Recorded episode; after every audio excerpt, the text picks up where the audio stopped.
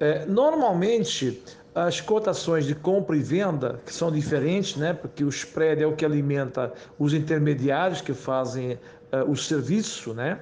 as exchanges que fazem o serviço de compra e venda entre usuários, tá? Uh, elas vêm de uma uh, da mais velha lei de mercado, né? que é a lei da, da oferta e da procura. Tá? O Bitcoin cresce porque tem mais gente querendo comprar do que gente vendendo. Tá? A LQX cai porque tem mais gente querendo vender do que comprar. Né? Uh, quando a moeda já está livre de uh, ações da, do próprio criador, o que não é ainda o caso da LQX, a LQX é uma moeda de preço padrão definido pelo criador, que é o grupo MDX, né? então a gente tem o preço da, da, da LQX está fixo em 399 para compra e 375 para venda, tá?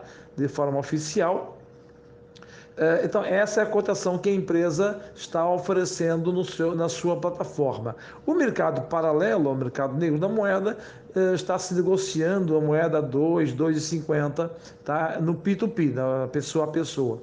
Mas quem define a cotação é realmente o mercado, tá? Ninguém vai lá dizer quanto que a moeda uh, vale. Por exemplo, daqui a alguns dias, não sei quanto tempo, a empresa começará a listar a LQX em algumas exchanges. E aí, quem vai definir o preço será o mercado, né? na tendência de equilíbrio entre a oferta e a procura pela moeda. Tá? Se tiver muita gente vendendo e pouca gente comprando, a moeda vai cair. Se inverter e ter mais gente querendo comprar do que gente que vender, ela vai subir. E assim vai.